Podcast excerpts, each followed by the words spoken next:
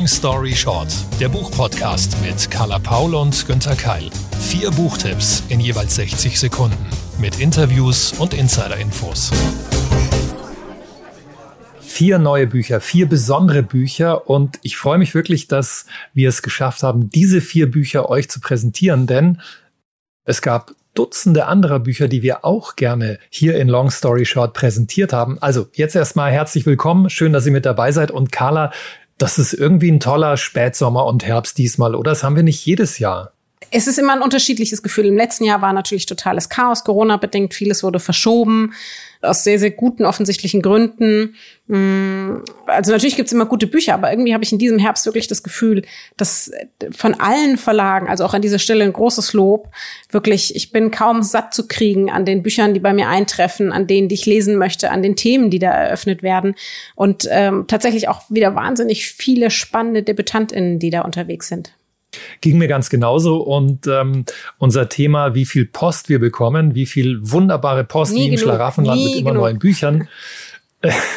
genau. Und auch da war das diesmal anders bei mir in den letzten Wochen, ähm, dass ich schon Angst hatte. Also, ich, oh Gott, wieder, wenn ich das jetzt aufmache, wahrscheinlich sind wieder tolle neue Bücher drin. Und sonst war es immer umgekehrt, dass ich sie sehnsüchtig aufgerissen habe. Mensch, hoffentlich gefallen mir jetzt die wenigstens. Also, so hat sich das bei mir diesmal umgekehrt. Und ähm, Carla, bei dir ist es ja so, wir können ja teilweise sogar live miterleben, wie du auspackst. Das ist schon auch ein Spaß, oder? Ja, äh, es ist tatsächlich eine sehr, sehr beliebte Instagram-Sendung, äh, zu der ich jetzt hoffentlich im Herbst und Winter häufiger wieder komme weil es den Menschen Spaß macht, auch mal eben einen Einblick zu haben, dann wie ich die Bücher bewerte, was kommt da überhaupt an, was erscheint in diesem Herbst, was erscheint in den nächsten Wochen und Monaten, weil man, glaube ich, das kann ich sehr gut nachvollziehen, wenn man als sozusagen normale Leserin in den Buchhandel geht, oft total überfordert ist.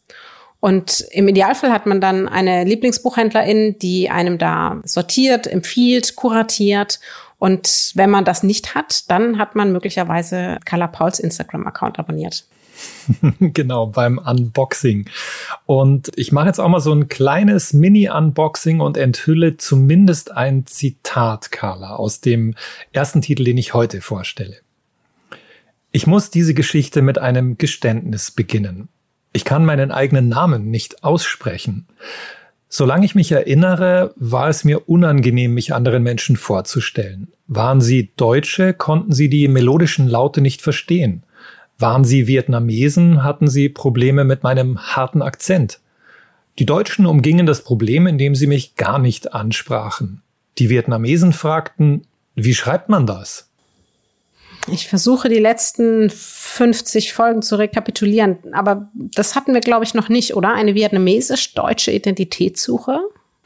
Nein, soweit ich auch genauso wie du so zurückgeblickt habe, nicht. Und das finde ich auch das Tolle, das Besondere an diesem Buch, denn wir haben ja schon oft über osteuropäische AutorInnen gesprochen oder zumindest osteuropäische Einflüsse. Ich liebe zum Beispiel die Bücher von Sascha Stanisic, von Lena Gorelik oder von Alina Bronski.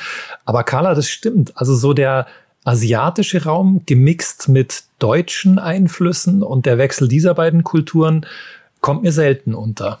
Ja, aber wie schön. Also ich freue mich immer mehr. Früher fand ich es immer so ein bisschen anstrengend, sozusagen aus meiner literarischen Komfortzone herauszulesen, weil das manchmal ja auch ein anderer Schreibstil ist, weil das eine andere Herangehensweise an Storytelling ist und, und, und. Aber je mehr ich da ausbreche und sei es jetzt nicht nur von, von den Kontinenten her, sondern eben auch von den Sichtweisen, desto gieriger sauge ich das auf. Und wie schön, dass dann wieder ein kleiner weißer Fleck aus meinem Bücherregal getaugt ist. Worum geht's? 60 Sekunden, Long Story Short für Wo auch immer ihr seid. Geschrieben von Kye Pam, erschienen bei BTB. Kim ist 30 Jahre alt, eine selbstbewusste, unabhängige Berlinerin. Sie arbeitet als Restaurantkritikerin und fühlt sich niemandem verpflichtet. Ihre vietnamesischen Verwandten kennt sie nur aus Erzählungen und das empfindet sie als angenehm. Schließlich hat sich Kim immer bemüht, deutsch zu sein, angepasst zu sein, Macht über ihr Schicksal zu haben. Mit 16 hat sie sich umbenannt von Kühe zu Kim und mit 20 hat sie das auch im Ausweis ändern lassen. Doch dann meldet sich überraschend ein Onkel aus Kalifornien. Er schlägt vor, dass Kim ihn besucht. Denn im Testament ihrer soeben verstorbenen Großmutter, da liegt ein wichtiger Brief, in dem ein Familiengeheimnis gelüftet wird. Kim verspürt zwar null Lust auf diese Reise, aber sie fliegt trotzdem mit ihren Eltern hin. In Kalifornien wird sie von Cousinen und Cousins umringt und mit vietnamesischen Bräuchen konfrontiert. Und zum ersten Mal keimt in ihr Interesse auf für die Geschichte ihrer Familie, die Flucht ihrer Eltern nach Deutschland, die Emigration ihrer Tante und ihres Onkels nach Kalifornien und den Vietnamkrieg. Kye Pam erzählt in einer klaren, ruhigen Sprache von Kims Spurensuche, von Anpassung, Herkunft und Identität. Ihre Hauptfigur überwindet das Schweigen und die Sprachlosigkeit innerhalb ihrer Familie und lernt zu verstehen. Die feine Geschichte ist übrigens autobiografisch gefärbt, eine literarische Annäherung an die eigene Familie der Autorin. Klingt sehr spannend, aber tatsächlich auch, wenn ich das auch höre, okay, es ist ein Debüt auch einer Journalistin, es geht äh, viel um Herkunft, viel auch um politischen Hintergrund, klingt jetzt erstmal für mich sehr anspruchsvoll. Nö, ist es gar nicht. Also das ist leicht lesbar, ohne einen Funken oberflächlich zu sein. Das lässt sich wirklich schön, ähm, egal in welcher Situation, lesen und mitfühlen. Also das ist toll. Es ist vielleicht höchstens so, dass die Kapitel, die dann ein bisschen politischer im Rückblick werden, also wie wurde diese Familie im Vietnamkrieg getroffen? Wie hat sie das äh, beeinflusst? Da geht's dann vielleicht ein bisschen mehr um die Informationen und, und die geschichtlichen Hintergründe. Aber dazwischen ist immer diese wunderbar leichte Geschichte dieser Berlinerin, die dann plötzlich entdeckt, hm, ich bin ja eigentlich auch Vietnamesin. Diese Berlinerin, die eigentlich auch Vietnamesin ist, wie, du hast gesagt, autobiografisch gefärbt. Inwiefern unterscheiden sich denn die beiden Personen, also die Romanfigur und die Autorin? Da kann ich jetzt äh, natürlich nicht ins Detail gehen, weil ich so gut äh, weder die Autorin kenne noch den Vergleich dann herstellen kann. Aber es gibt auf jeden Fall Parallelen. Das ist schon mal sicher. Und was wir wissen, was veröffentlicht wird, ist, dass Kye Pam, die Autorin, ähm, eine Journalistin ist, die in Berlin lebt und arbeitet. Sie schreibt unter anderem für die Zeit. Und da steckt also doch sehr, sehr viel drin in dem Roman, das sie selbst erlebt hat. Und ich hatte auch den Eindruck, dass das für sie selbst wichtig und schön war, sich einfach mal diesen Teil ihrer Persönlichkeit und ihrer Familie zu widmen. Wenn JournalistInnen, Medienmenschen aus Berlin Romane schreiben, habe ich inzwischen schon Vorurteile dazu, die meinem Herangehen nicht gut tun. Du weißt aber vielleicht, was ich meine. Hm, was würdest du denn sagen? Würdest du sagen, auf jeden Fall ein, ein sehr, sehr lesenswertes Debüt und hoffentlich kommt von ihr mehr?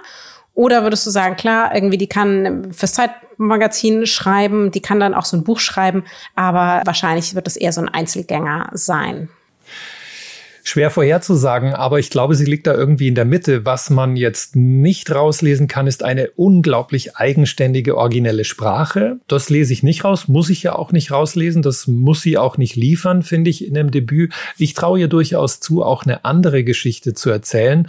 Und vielleicht gerade, weil sie so LeserInnen nah schreibt, also, dass man merkt, ja, die Geschichte geht gut rein, kann ich mir vorstellen, dass sie auch andere Geschichten drauf hat, dass sie jetzt nicht an dem Thema kleben muss und als Journalistin und Autorin sowieso nicht.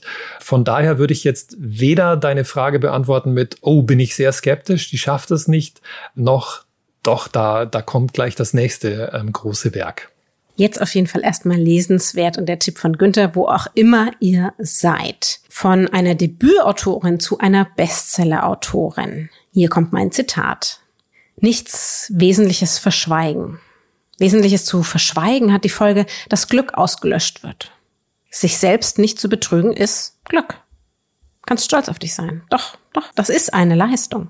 Dass du dich zwar um ein Mühe besser, aber immer noch grauenhaft fühlst, ja, das ist bitter.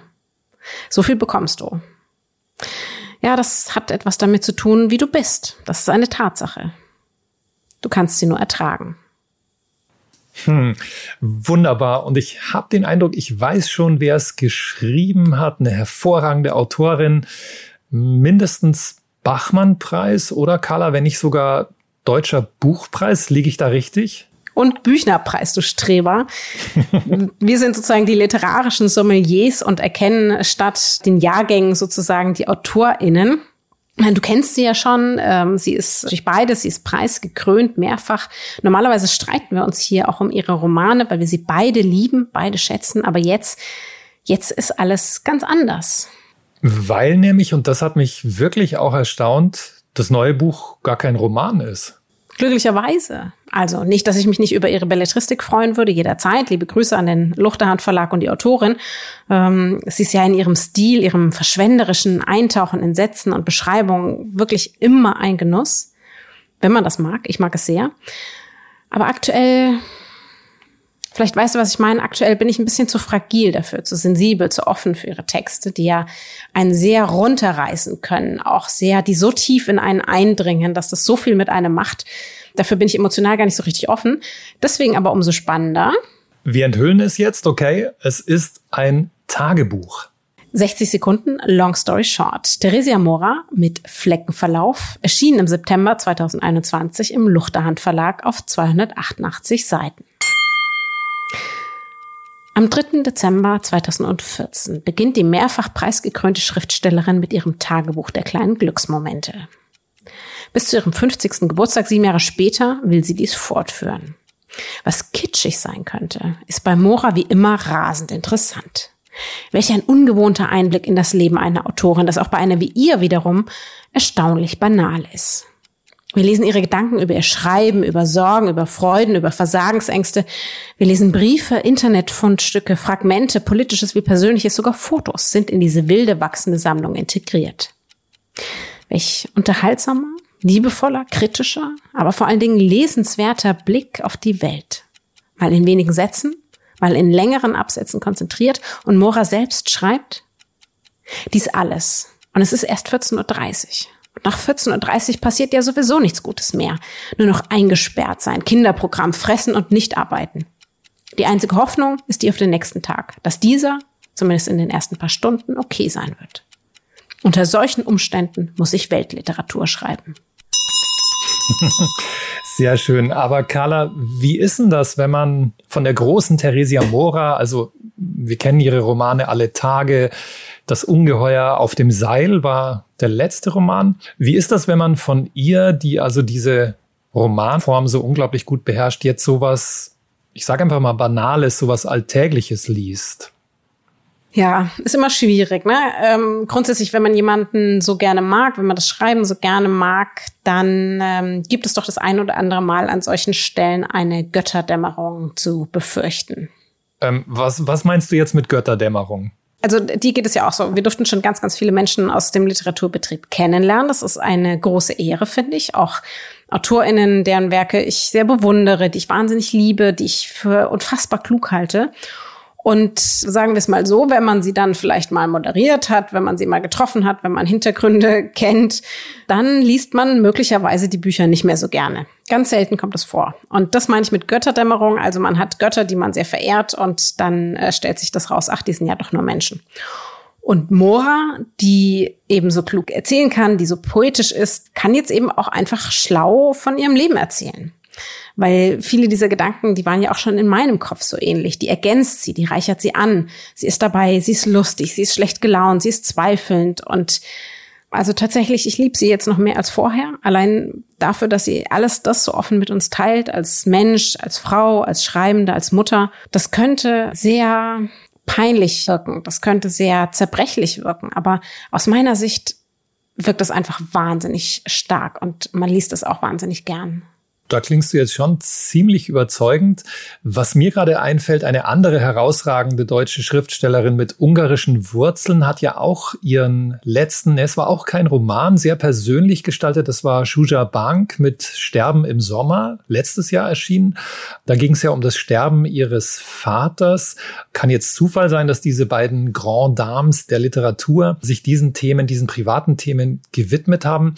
Findest du es wirklich besser, dass das ein Tagebuch ist oder hätte man das sogar vielleicht auch in Romanform umsetzen können? Nee, nee, nee, nee. So wie es ist, tatsächlich mit diesen vielen Fragmenten und den alltäglichen Gedanken, es hätte nicht die gleiche Wirkung, wenn es als Roman umgesetzt worden wäre. Ich finde es genau gut so, wie es ist. Und denen, die das zu banal ist, wir müssen uns mal überlegen, wie viele Männer in den letzten tausend Jahren Alltägliches geschrieben haben und dafür abgefeiert worden sind. Und deswegen gibt es einen gewaltigen Aufholbedarf an Frauen, die das auch thematisieren, die Kreativität Probleme mit der Kunst, Herausforderungen als Schriftstellerinnen, das gleichzeitige Mutterdasein und vieles mehr thematisieren. Und zwar nicht immer nur als Roman, weil das ja gleichzeitig auch so eine Art von Distanz schafft, sondern auch ganz offen und ehrlich. Und sie kann das, sie hat jetzt diesen Stand, wo sie sich das auch leisten kann. Und man kommt ihr so nah damit. Und es ist eher so, dass ich danach dachte, ey, ich möchte es von allen SchriftstellerInnen mal haben, die ich so gut finde. Mir hat es wahnsinnig viel beigebracht, mir hat sich das genähert und ich glaube, es hat auch tatsächlich nochmal den Blick auf die Literatur, die sie schreibt, nochmal verändert und auf jeden Fall weiterhin zum Positiven. Das wäre toll, wenn wir von all unseren LieblingsschriftstellerInnen auch noch die privaten Tagebucheinträge hätten. Hätte ich auch nichts dagegen. Würde ich mir auch angucken. Das nennt, nennt sich heute Instagram, glaube ich. ja, genau. Wobei ja da einige der, der Großen zum Glück gar nicht dabei sind und mitmachen. Aber wie geht's dir denn, wenn du sowas liest? Ich habe ja manchmal so den Impuls nach so einem Tagebuch oder Briefsammlungsbuch. Mann, da müsste ich auch anfangen. Nicht, weil ich so genial bin, sondern weil es einfach diesen Impuls auslöst. Ja, für sich selbst. Ne? Das ging mir da auch so. Das war natürlich früher noch bei Bridget Jones. Das ist jetzt nicht die gleiche Qualität Qualität natürlich bei Moore. Ich hatte das auch. Also ich fand diese Idee, diese wichtigen Jahre so festzuhalten und auch zu sagen, egal was ich da heute schreibe, es ist notierenswert, es sind wilde Gedankensprenkel, es ist alles okay. Das fand ich super toll. Das kenne ich auch schon von Doris Dörrier, die ja auch da gerade auch in Zeiten der Pandemie Ähnliches auch als kreative Übung einfach ähm, empfohlen hat. Ich glaube, es hat ganz, ganz viele Vorteile. Man muss ja nicht alles gleich veröffentlichen. Das macht wesentlich achtsamer und aus meiner Sicht ist es eben doch ein Unterschied für Herz und Verstand, ob man jetzt alles zur fremden Bewertung, zum Beispiel in digitale Sphären, twittert oder Instagramt, oder ob man damit nur einen Raum für sich beschreibt und da ja nochmal wesentlich offener ist, wesentlich mehr in sich selbst gehen kann. Und ich glaube auch für sich selbst dann, wenn man das ein Jahr später, mehrere Jahre später nochmal liest, auch wesentlich mehr über sich lernt, als eben immer die äußeren Bewertungsräume, die wir im Digitalen schaffen. Absolut, da hast du sicher recht. Mich würden auch die Tagebücher von der nächsten Autorin interessieren, die in Frankreich ja von der Popularität und vom Erfolg vielleicht sogar einen ähnlichen Stellenwert hat wie Theresia Mora bei uns. Veronique Olmy, mein Backlist-Tipp heute. 60 Sekunden, Long Story Short für Der Mann in der fünften Reihe. Im Original bei Kunstmann erschienen, jetzt bei BTB im Taschenbuch, übersetzt von Claudia Steinitz. Veronique Olmy erzählt in diesem Roman vom Theater, von einer Schauspielerin, von Paris und vor allem davon, welchen Abdruck eine radikale Liebe hinterlässt und in welchen Abgrund sie Menschen stürzen kann. Das ist ein schmales Buch, nur 110 Seiten kurz, und doch entfaltet es eine ungeheure Wucht, vor allem in der zweiten Hälfte. Olmis Geschichte von Nelly kreist um die Auftritte der Theaterschauspielerin. So wie Nellys Leben, das sich nur um die Bühne zu drehen scheint. Bis eines Abends der Mann in der fünften Reihe sitzt, den Nelly verlassen hat, den sie nie wieder sehen wollte. Was will der Typ nur von ihr? Durch sein Auftauchen zerbricht die Fassade der Schauspielerin und sie wird auf existenzielle Fragen zurückgeworfen. Hinter der Zärtlichkeit und Schönheit von Olmis klarer Prosa lauert immer die bittere Erkenntnis, das Drama, der Wendepunkt. Ein großes kleines Werk, erzählt als nächtlicher Monolog in knapper, eleganter Sprache. Und das auf nur 110 Seiten. Das ist ja gar nicht so viel, um sich den Figuren anzunähern. Klappt es trotzdem, dass wir mit ihr warm werden? Ja, das klappt auf jeden Fall, aber man muss schon, wie ich das durchaus habe, eine, ja, ein Fable auch haben für zwischendurch kurze Romane. Also ich bin der Meinung, die Kürze sagt nichts darüber aus, zwangsläufig, ob das Ding Tiefe hat. Ähm, und ich kann mich in Olmis Figuren und Geschichten sehr gut hineinbegeben und, und da mitfiebern und leben. Und das gilt auch für ihre anderen Bücher. Also bei, bei Goldmann sind zum Beispiel auch noch im Taschenbuch in diesem Sommer erschienen oder Das Glück, wie es hätte sein können. Und das sind alles sehr kurze Romane, aber nicht oberflächliche. In Frankreich ist sie eine der bekanntesten Dramatikerinnen. Sie hat viele, viele Preise bekommen, ist immer wieder in den Bestsellerlisten gewesen mit ihren Romanen. In Nizza geboren, lebt heute in Paris, also wirklich ein Promi in Frankreich. Carla, ich freue mich schon auf das nächste Buch und nach drei Autorinnen, erstaunlicherweise bringst du uns einen Mann mit. Und das ist auch ein Promi. Long story short, Sir Michael Palin mit Erebus. Zuerst erschien im Mar Verlag, jetzt bei Goldmann im Taschenbuch, 464 Seiten, Übersetzung Rudolf Mast.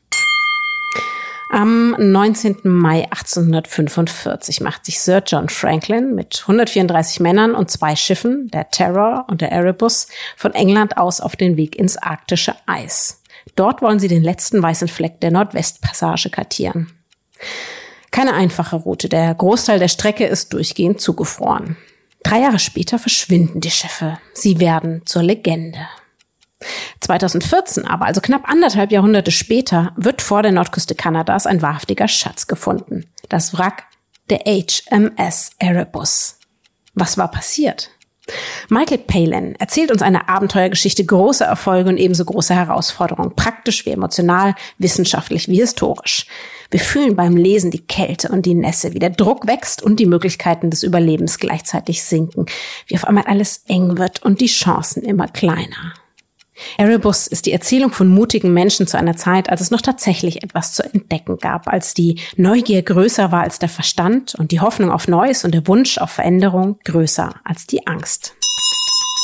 Wow, ein mächtiges Werk anscheinend. Und Carla, wir alle wissen, dass du das Meer liebst. Ja, okay, von daher ist irgendwie äh, klar, dass das was für dich sein könnte. Andererseits habe ich mich erinnert, ich habe dieses Buch, als es im Original rausgekommen ist, für den Playboy rezensiert und ich dachte mir, wow, das ist auch eine coole männliche Geschichte. Was macht's denn jetzt für dich so faszinierend? Also grundsätzlich ist es ja nicht so, dass ich jetzt männliche Geschichten gar nicht interessant finde, aber ähm, einfach der ganze Hintergrund. Also Michael Sir Michael Palin, den vielleicht viele noch ähm, kennen, erst das äh, ist ein ehemaliges Mitglied der berühmten Monty Python Truppe, der ist Historiker und Weltreisender. Und der hat schon mehrere Bücher über seine Erfahrungen in anderen Ländern geschrieben. Er hat Reportagen für das Fernsehen aufgenommen, ähm, hauptsächlich für die BBC. Also in Großbritannien wahnsinnig bekannt dafür, dass er eben auch der Geschichte auf die Spur geht.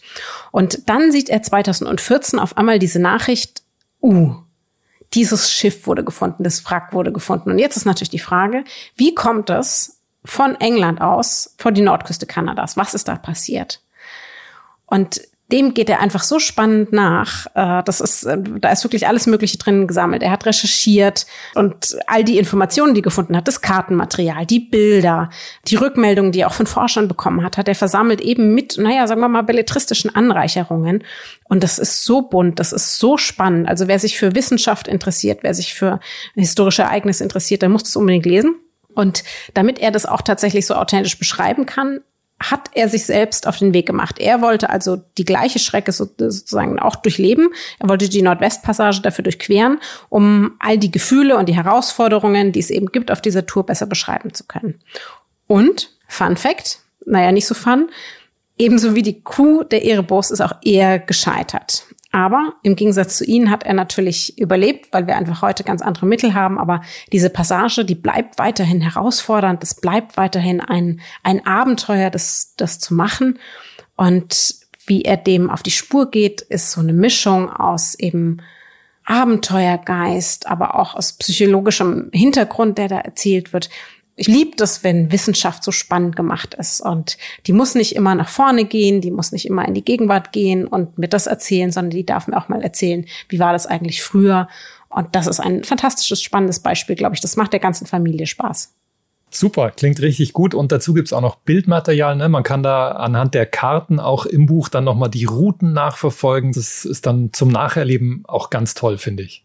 Genau, also somit ein Tipp von uns beiden, Michael Palin mit Erebus. Ja, und das war's dann auch schon wieder für heute mit Long Story Short. Alle Links und Informationen zu den bisherigen Folgen und natürlich auch zu den Büchern findet ihr auf www.longstoryshort-podcast.de zu Risiken und Nebenwirkungen. Und wenn ihr natürlich in das ein oder andere Buch auch mal reinschmökern wollt, dann lest den Klappentext und fragt natürlich immer eure LieblingsbuchhändlerInnen vor Ort. In unseren Gesichtern zeigt sich ein Riesengrinsen und große Freude, wenn ihr uns bewertet, wenn ihr positives Feedback gebt auf den jeweiligen Podcast-Plattformen mit Sternchen, mit Nachrichten, mit Lob, vielleicht auch ein bisschen Anregung oder Kritik, ganz wie ihr wollt. Und natürlich, wenn ihr unseren Podcast und die Bücher darin weiterempfehlt an alle, die genauso wie wir Literatur lieben. Long Story Short ist eine Kooperation zwischen Carla Paul, Günter Keil und der Penguin Random House Verlagsgruppe.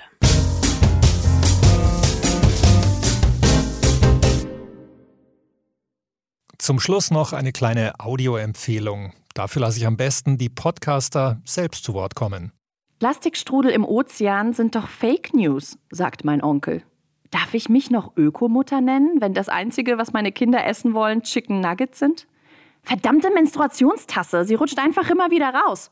Ihr alle so, bäh. Wir alle so, müsst ihr hören. Wer will schon eine Handvoll perfekter Ökos? Wir wollen Millionen Unperfekte. Und über alles, was dazwischen passiert, wollen wir reden. Und zwar ehrlich. Ehrlicher als ehrlich. Denn überhöhte Ansprüche haben noch niemanden gerettet. Schon gar nicht den Planeten. Brigitte B. Green. Nachhaltig, ohne Blatt vorm Mund. Der wirklich, wirklich ehrliche Podcast zum Thema Nachhaltigkeit.